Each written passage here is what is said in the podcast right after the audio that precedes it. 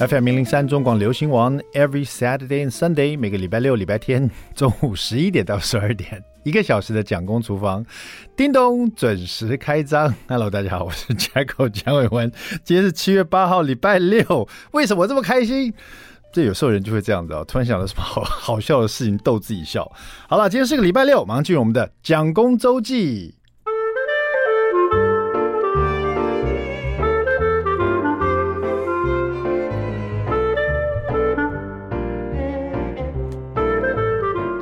是不是这个礼拜开始小朋友放暑假了，对不对？哈，已经这个正式开始了。许多爸爸妈妈们呢，可以是啊、一片哀嚎啊。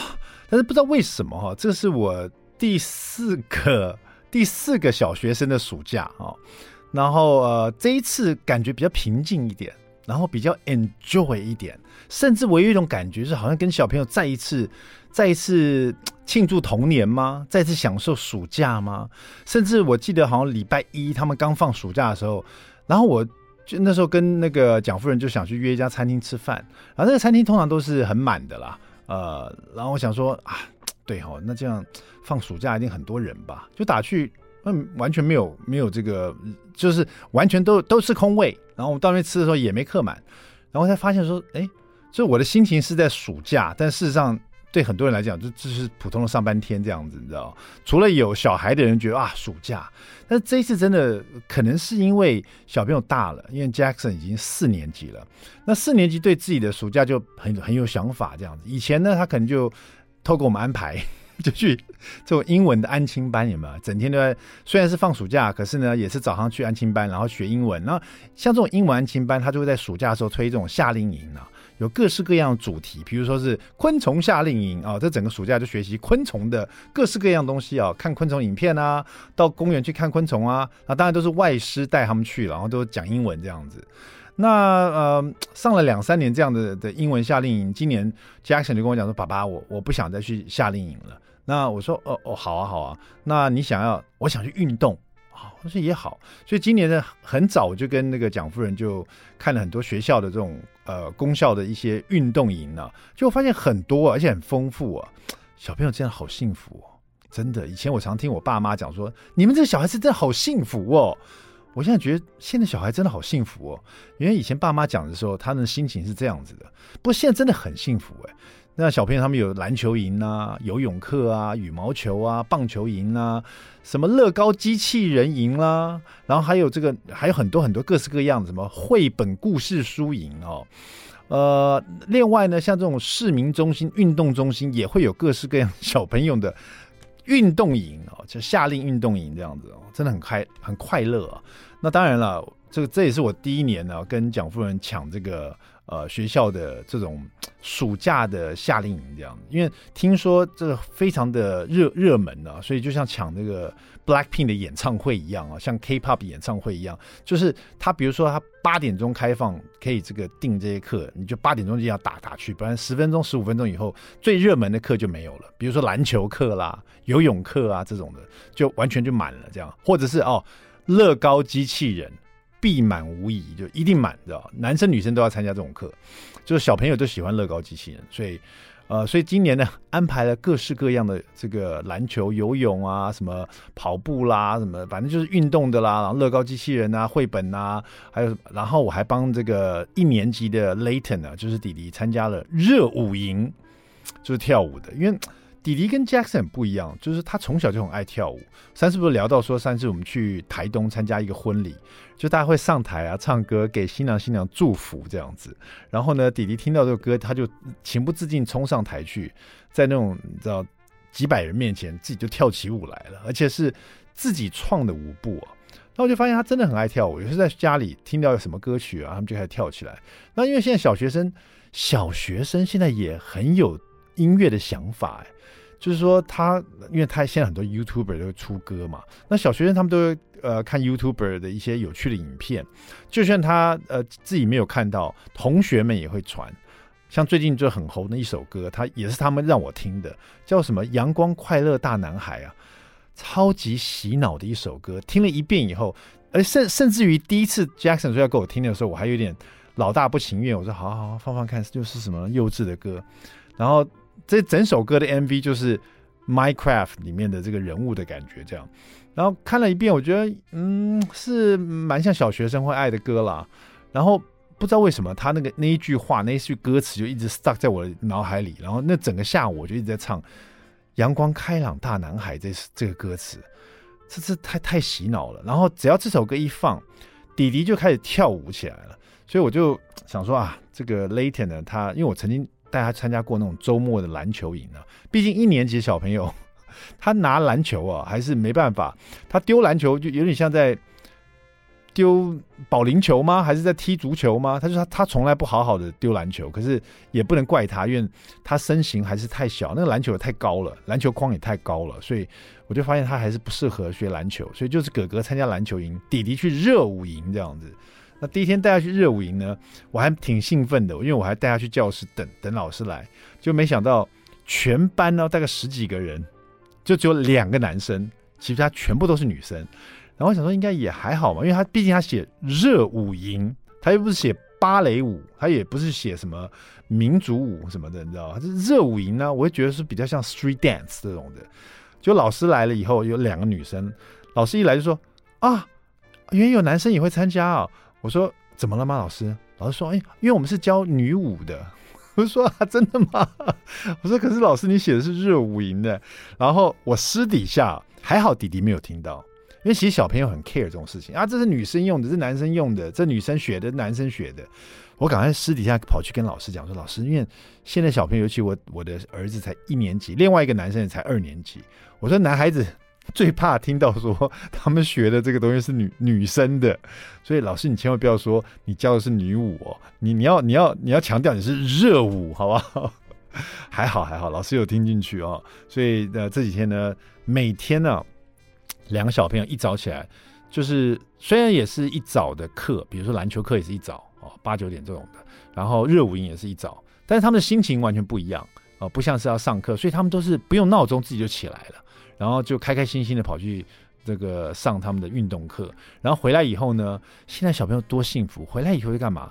准备水枪去公园打水战，然后准备水球打水这个打水战，找找邻居朋友，找同学啊，然后下午又安排自己的时间，这个呃上网去玩一些游戏啦，或者看一些有趣的影片啊。然后呢，呃，我说那你们暑假功课呢，拿来给爸爸看一看。我想到以前我们暑假功课超多的，国语、英、这个数学、社会、自然。我一看他们现在暑假功课。小朋友真的好幸福哦！他们现在暑假功课都很、很怎么说，就是很启发性的种的。比如说，请你采访你的岳呃这个祖父母，看他们他们的各式喜好，或者请你呃画出老师的一张自画呃老师的一张图，或者写一下你对新的年级有什么样的期望。就是 不是那种你知道我们以前制式化的选择题啊，要作答题啊那种的，完全都不是。所以真的小孩子现在好幸福哦！爸爸妈妈加油了啊！哦暑假开始了，OK，接下来我们来听摇滚歌王伍佰的这首《怎样歌》。听完这首歌，马上回到蒋公厨房。I like 103, I like radio. FM 103中广流行王蒋公厨房，We're back，我们回来了。第二段第一个单元，蒋公来说菜。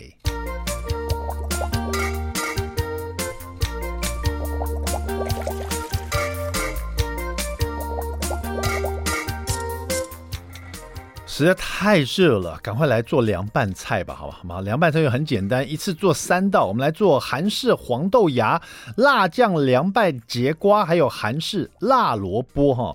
这些呢，如果你到超市去，你会发现现在超市那个呃冷藏地方就这个大发大卖啊，一罐一罐的这个韩式泡菜啦，各式各样的这种凉拌菜啊。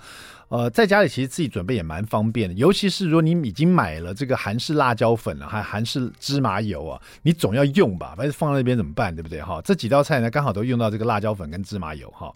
现在讲这个韩式的黄豆芽，也是我最爱吃的一道这种韩式的凉拌菜哈。黄豆芽买来以后，就尽量的去除尾部了，让它变比较漂亮一点点哈。然后呢，这个啊一些大蒜哈，大概是如果说你有三百克的黄豆芽，你就要大概有五克的这个蒜大蒜啊，蒜人这样子。然后青葱呢也是一支就够了哈，那就是呃黄豆芽去除尾部，然后那个蒜头呢把它切碎。然后这个青葱呢，切成葱花备用，哎，就这么简单，一听就是很简单的一道菜哈。那锅里面呢，你就煮水哈，煮滚了以后放一点盐，好，有点像在煮意大利面有没有？然后就把黄豆芽全部都放进去，好，三百克的黄豆芽用中火呢煮四分钟哈，四分钟，四分钟以后呢捞起来冲冷水哈，把它沥干这样子哦，就立刻让它这个冷却哈。然后呢，另外就拿一个调理盆，就是大钢盆这样子，把所有的食材啊，还有这个腌料哈，这个腌料里面就是韩式辣椒粉十克啊，也就是大概快要到一大匙啊，韩式芝麻油啊十五克，这是一大匙了哈，是吧？韩式辣椒粉那等于是两小匙了，就是十克是两小匙了。那韩式芝麻油就是一大匙这样子，然后盐啊一小匙哈，就这样三样东西，然后把所有东西把它拌匀哈，拌匀以后呢，呃，冷藏。呃，到到你喜欢要的这个那个这个冷藏一个晚上都可以，冷藏大概两个小时就 OK 了，就可以吃了哈。这个韩式红豆芽真是非常棒的一个小菜哈，又营养哈，放家里很呃方便当这个凉拌的常备菜。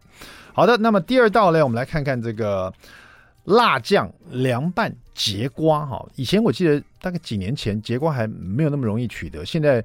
各大超市哦，各大卖场都有在卖节瓜了哈。节瓜跟小黄瓜又不太一样，感觉是比较不会出那么多水哈。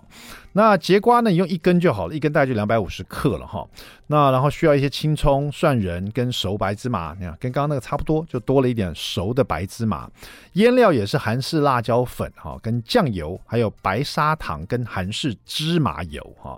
所以你调味料基本上不用。拿回去就放到桌上，一次把这三道菜把它做好哈。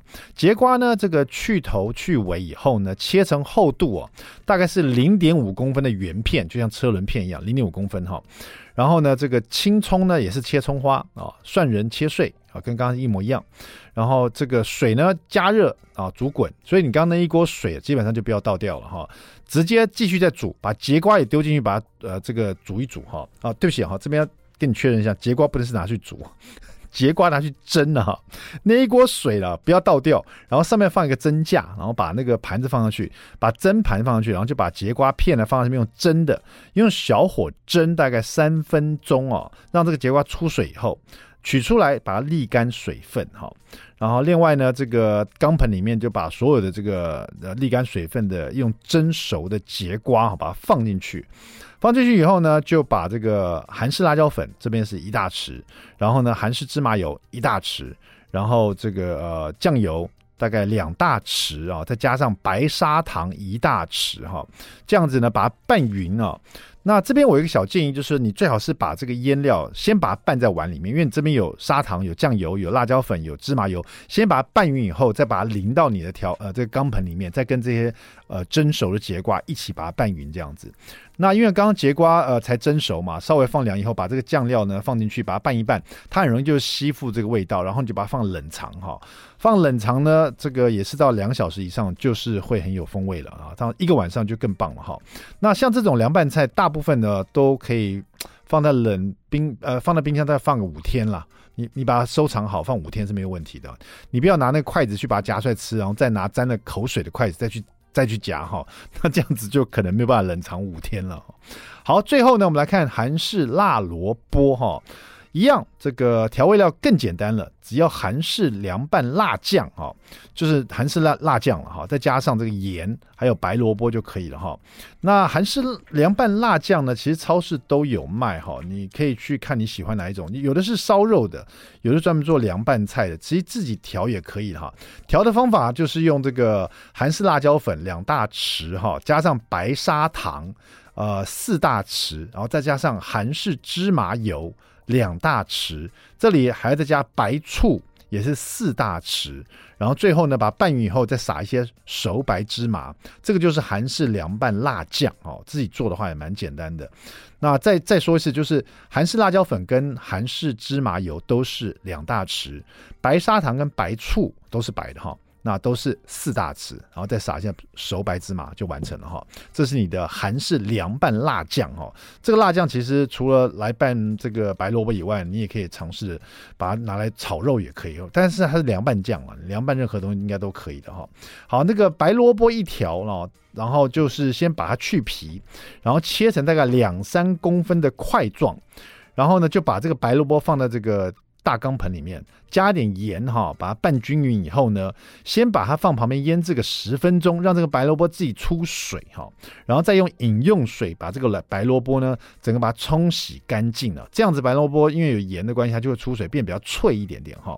那你要把那个盐都洗干净，免得这个盐咸咸度会太太呃太重哈。那最后呢，就把这个调理盆里面洗干净的这个白萝卜，你腌过盐的哈，在沥干了以后，加上刚刚我们自己做的韩式凉拌辣酱，拌匀了以后呢，也是冷藏个两三小时，入味就可以盛盘吃了，或者是直接把它放进冰箱里过夜更好吃啊！这些都是很棒，在夏日的时候可以吃的凉拌菜。特别谢谢冯炫协所写的这本《世界凉菜冷面食堂》这本书了。休息一下，待会马上回到蒋公厨房。I like 103, I like radio. FM 零零三中广流行网蒋公厨房，我们回来了。今天我们厨房里请了一位特别来宾呢，他跟我的好朋友罗宝红一样，他都是港仔来的，可是台湾已经在台北住了二十年了。现在他出了一本情书给台北，叫做《台北小吃》。港式情书哈，通常我们都说港式饮茶，但是这边是一个港式情书。我们欢迎吴家辉。Hello，你好，我是吴家辉。道地港仔，我发现很多香港人都很 proud 说自己是港仔，因为我只要认识是香港来的朋友，嗯、他就总会在我们认识这个中间，他就说到一句说：“哎，我还港仔来的啦。”对呀、啊，就像你们台湾人还会说：“我是台湾人啊。啊”对，对不对？对对对对，我没这样想过。哦，这个这本书是写给台北的情书吗？嗯，是写给台湾读者的一个香港的情书，怎么去 怎么去？为什么我有听没有懂的感觉啊？台北小吃港式情书，写给台北的一个，其实呢，其实呢蛮简单的，因为现在不是有很多香港人都在台湾嘛？对。然后我希望用一些台北的小吃，嗯，然后写一些关于香港的小故事，把两个东西。拉在一起，啊、让台湾人跟香港人可以那个感觉比较融合。你可不可以举个例子，好不好？嗯，用台北的小吃，然后你就用跟香港做个连结，是不是？对，像像你们的。米糕好了，嗯、就是香港也有一个差不多的东西。你说台湾的童仔米糕这个东西，对对对，差不多的。香港也有一个差不多的东西，可是我们是去甜的，你们是咸的，而且我们吃的方法跟你们不一样。当我吃到你们这个东西的时候，我会想到香港的那个东西，然后想到我小时候第一次吃到的的的一个小故事，真的。然后我就会把那个故事写出来。然后有一些可能台湾的朋友不知道有这个东西，然后去到香港想要吃。也有可能就是有一些香港的同学在台湾了，已经在台湾生活了，然后有时候想到香港的小吃，就可以去吃这个台湾的这个美食，同仔米糕，对，做个连结这样。对，那在香港，如果我要吃这个很像同仔米糕的这个东西是什么嘞？叫什么？嗯嗯嗯，不仔糕，钵仔糕啊？对啊，不不宅是什么？不宅是什么？博博仔是其实一个小小的那个容器，对啊。那它是吃甜的，甜的，它也是糯米吗？对啊，那它是呃什么？譬如说它是椰汁吗？还是它什么什么样？它甜是它白糖它？白糖、红糖跟红豆，这是很传统的一个港仔的。对对，可是可是现在香港比较难找到这个，找到了，这是很传统的一个传统的一个东西，很古早味的，古早味。因为我我小时候我我小学一年级第一次吃到，所以就那个大概四十多年前了吧。哦，这样子我了解，嗯、就是说现在香港这这么多香港人住在台湾，对不对？然后其实，在台湾，呃，如果说把这个食物做连接，这个蛮有趣的。对呀、啊，对不对？突然这样讲，我就懂这个台北小吃港式情书了。对呀、啊，那这一次针对台北，你寻访了台北三十八家以上巷弄的美食，嗯，然后跟香港的一些旧日的人情味啊，或者一些事物，把它做连接。这个这本书你准备多久？怎么会有这样的一个想法，突然出这本书？嗯，写这一本书的时候，其实我之前写的书写到二零一六年，嗯，太累了，然后我就在那个书的序里面说，我封笔了，我不要写了，嗯，因为太累。然后疫情来了，然后我留在台湾，没办法回香港。是，然后看到很多我喜欢吃的一些小摊，嗯啊、嗯，一些老朋友他们的的的餐厅，这很辛苦在撑。嗯，然后想说，我是不是可以帮忙做一些东西，嗯，让他们可以好好的把这个难关度过。是，然后我想很久啊，然后我唯一可以做的就是帮他们宣传嘛，然后唯一就是写，嗯、然后我就跟我以前的出版社就说，我可不可以回来啊？啊然后他们说好啊，你要回来太好了。然后就开始，那个时候是二零二零年，嗯，十月我第一次跟他们提，然后呃，应该是二零二一年呐、啊，我第一次跟他们提，呃，十月二零二二年的时候确定要做这这一本书的时候，然后我确诊了。嗯，然后那个时时候是五月，然后就八月就开始去写，嗯，去采访，然后就今年五月推出，所以来来回回大概一年多两年的时间了。哦，那感觉上你当时在写的时候去寻访这些店，要去也是要做访问嘛？对对对对，拍照嘛，但是也还是在疫情当下，对，所以不容易，所以也拖了比较久，也很很感谢那些店家啦，因为他们、啊。愿意让我进去去拍啊，因为有一些他们可能那个时候呃不给客人进进去吃，就是这个外带嘛，所以他们还说 OK，你你可以来拍，可是你要快一点，因为因为客人看到你 你在里面，为什么我不能进去？对，所以我还是很感激那些店家一。就帮忙去、嗯、去完成这一本书，嗯，因为这本书其实跟你以往写的其实不太一样。其实你、嗯、你出过很多本，都是有关于香港的，台湾也有了，台湾也有、哦、这个香港的一些潮流啊，台湾也有、也有。但这次把香港跟台北呃连接在一起了，是第一次。嗯，所以这个这个蛮特别，而且我发现，因为大家想到香港的呃饮食啊，大部分都连接到英国。嗯对，对不对？对、哦，就英皇啊什么，这是香港的一些东西。但是现在原来香港跟台北距离其实本来就不遥远，可是这样感觉那个美食的距离其实也蛮近的。嗯，很近，嗯，可是也有不一样的地方。哦，刚刚您举例一个就是这个同同仔米糕哈。对对对。那这本书其实各式各样，我这样看了一下哈，其实蛮多的。那你自己来挑一个，你觉得还有什么？什么是用这本书来跟大家了解？这本书在在写什么？聊什么？好不好？嗯，我会挑在通化街有一家，叫做张妈水饺。张妈水饺，通化街，对，对它，它其实是呃早上的那个菜市场旁边，对，很很旁边的一个小摊。对，然后因为我以前住在那边附近，住了十多年，嗯，然后所以我跟那边早上的菜市场的摊贩我都很熟，嗯嗯。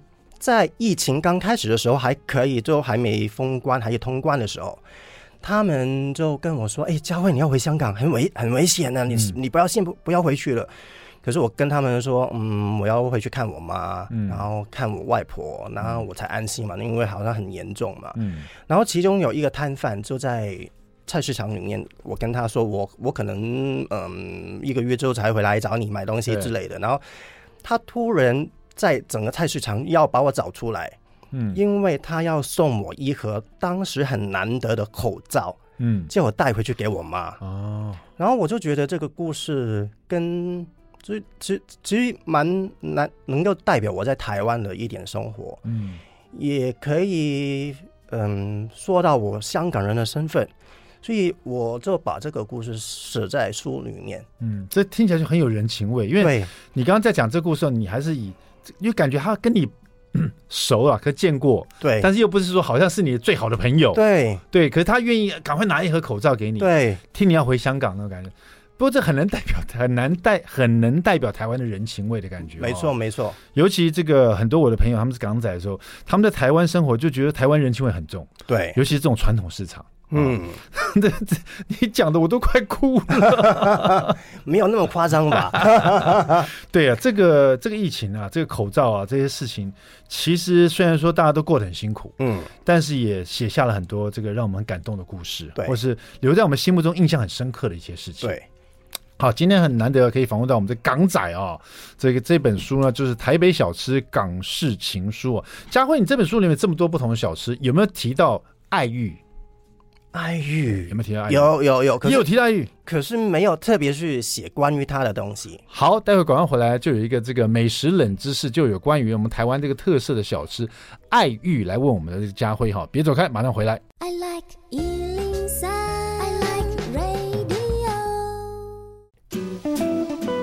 FM 零零三中广流行网蒋公厨房，我们回来了。今天我们跟这个作者吴家辉聊的是这本《台北小吃港式情书》哈。这本书里面呢，一个。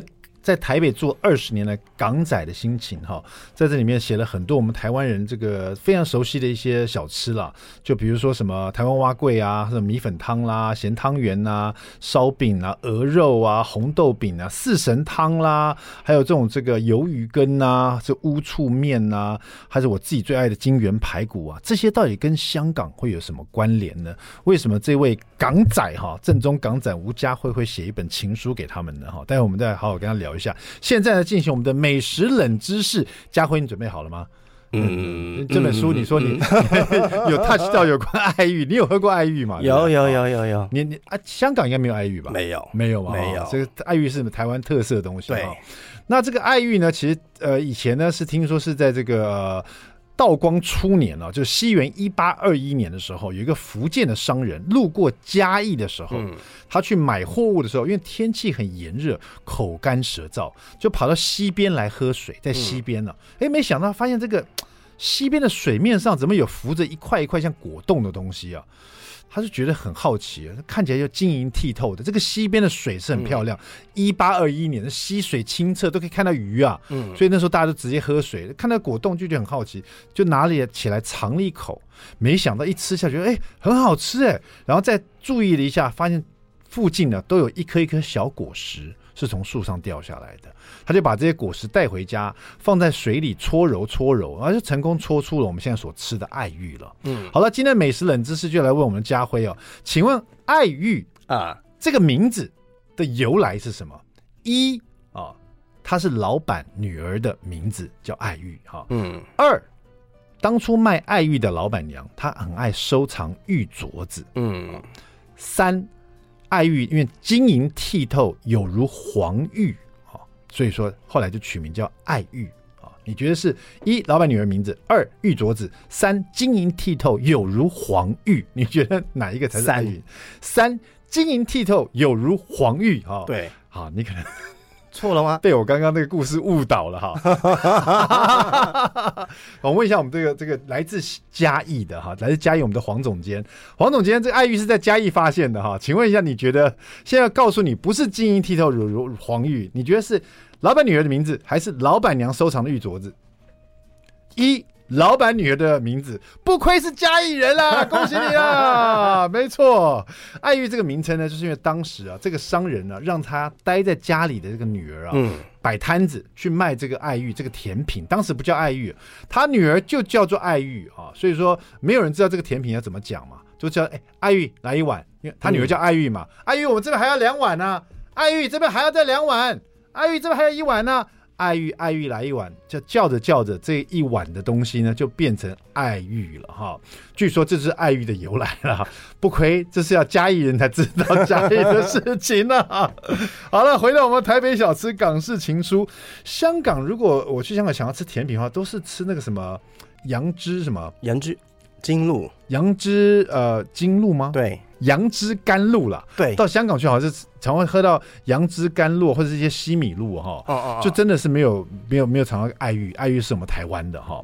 那台北小吃港式情书啊，这本书其实包罗万象，很多这个台北人翻开了一看了，不要说台北人，台湾人一看了，就觉得哇，这些小吃都是我们耳熟能详的哈，几乎天天在吃的，这跟。香港有什么关系？为什么我们的这个家辉会把它写到这本书里面呢？而且以港式情书来呈现呢？我们再请家辉的举几个故事给我们听，好不好？嗯，好像是台湾其实蛮流行吃咸汤圆的，咸汤圆对，特别特别是那个哦，呃，逢年过节的时候都会吃。可是香港呢，我们举例说，嗯，我们是吃可能是水饺。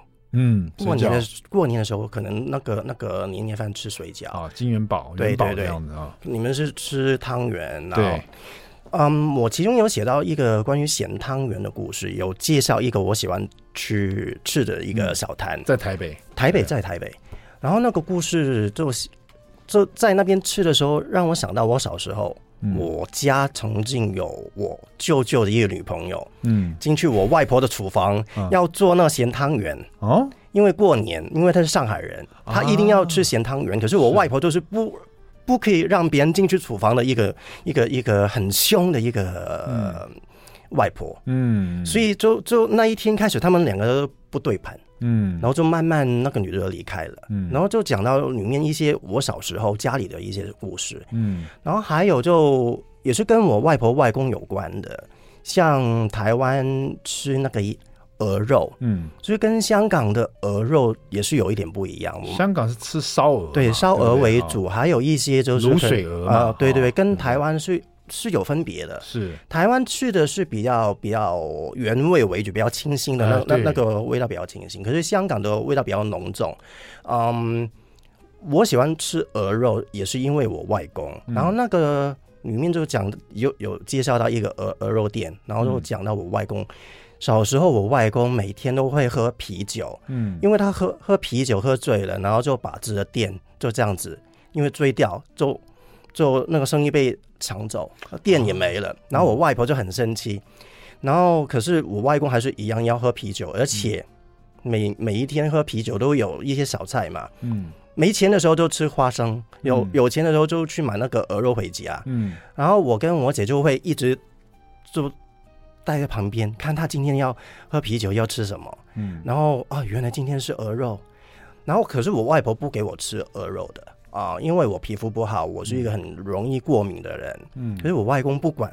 就给我吃，然后就写到一些我小时候在香港人的一些嗯，可能环境啊，是那个年代的一些嗯，跟现在的不一样的地方。你小时候是外公外婆打长带大的吗？啊、呃，有一段时间，有一段时间，哦、所以所以嗯，这一个故事出来之后，有收到一些读者，他们有写一些 email 给我，就说。你看完你写的这个故事，让我想到我外婆，嗯，让我想到我外公，嗯、你想到我小时候跟他们一起的一些画面，是，嗯，对，因为这个很多人就说这个美食啊或音乐啊，它都像这个记忆的钥匙嘛，对，这个可能美食呢就储存在你的味蕾里面哈，在记忆当中哈，当你又尝到这个味道的时候，或者闻到某种香气的时候，你就会突然回味出一段回忆这样子哈，对，就像音乐它是储存在旋律里面啊，那个旋律一出来。哎，你就突然回到某种年龄或某个年代 啊，某个年代，对啊，或某个情境，比如说你失恋的时候，第一次单相单恋的时候都有可能。对，食物也是这样。但这样一听这个家辉讲，我就蛮蛮有感觉。这个这本书它的这个内容，因为有时候我们去一个。异乡去个别的国家，嗯，刚去那边的时候会觉得很多很多很新奇、很新鲜，那也会觉得说，哎，这个东西好像有我们国家某个食物的影子，对对。但是当你在那边住久了，住个一二十年了，你感受的不是新奇，你感受的不是那种对比，而是你会从这些不一样的食物里面。看到过往的一些回忆，对，突然之间，因为你住久了，它也变成你的一部分了，没错。然后慢慢慢慢的，它勾起你儿时一段回忆，甚至你的阿公阿妈的一些回忆啊，祖父母的一些事情，就这很有趣哈、哦。所以这本书是我们大家了解为什么是一封情书，其实很蛮怀旧的。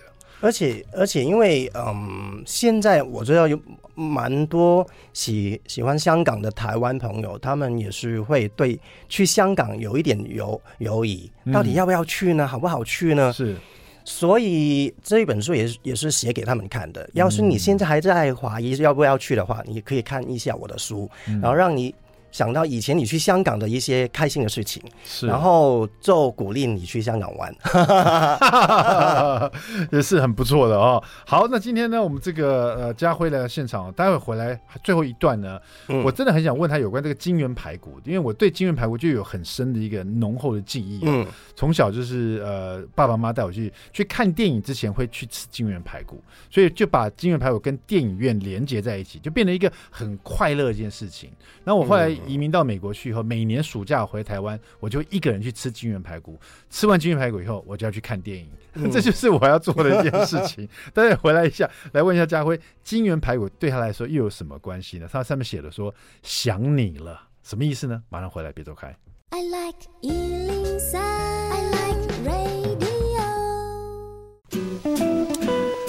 FM 零零三中广流行网蒋公厨房，我们回来了。今天我们跟正宗港仔吴家辉啊聊这一本他写的《台北小吃港式情书》哈，连接台北跟香港两地的美味情感所写出来的一本书啊。那这本这里面呢讲到金源排骨了，这边提到的是万年店。对，金源排骨其实后来也有分家很多了啊，嗯，那也有换名字了这样子啊。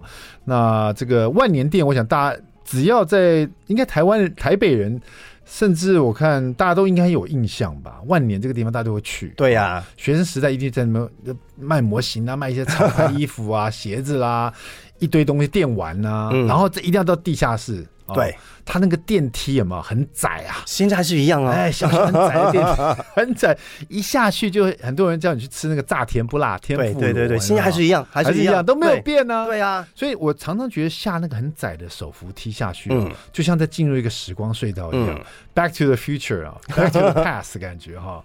这个万年对对你来说，金月排骨对你来说，又是为什么你特别喜欢说想你了呢？嗯，我刚来台湾的时候。逢年过节都只有我一个，跟我的狗一起。嗯，特别是年夜饭，我都会先准备好一些我自己想要吃的东西，然后就跟我的狗一起过。然后其中一个我会准备的就是他的那个排骨，我也会先买回家，然后年夜饭他们回家了，然后我就跟我的狗。呃，看电视，然后我吃我的排骨，然后我就弄一个很好吃的，他最喜欢吃的鸡肉给他吃，嗯，然后就是一人一狗一起守岁，一起过年，嗯，然后后来我的狗走了，嗯，然后我就不敢再去那一家店。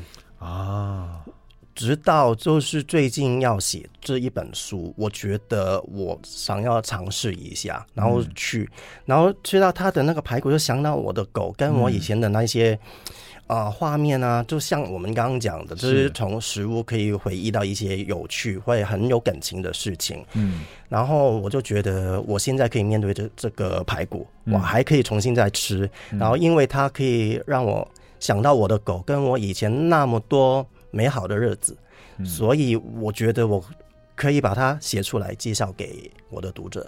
哇，陈先生，你跟狗是生活了十四年了，对呃，对对啊。应该不止十四年，大概差不多这个时间。嗯嗯，你还特别写下说，下辈子如果你要当人，就来当朋友这样。对啊，如果不信，你仍然是一只狗，也要来找我，继续做你主人。对呀、啊。我相信那时候金源排骨应该还在，还在外面，在这边吃一顿。谢谢我们的家辉哈，台北小吃港式情书，浓浓的这个呃怀旧的感觉，然后充满了感情的一本书。我想大家只要在这个吃过台北这些小吃的人，再看看我们这个正宗港仔啊，他的这个饮食日记，可能勾起你的不同的一些回忆啊。谢谢我们的家辉，谢谢谢谢谢谢。蒋公厨房，我们下次再见，拜拜。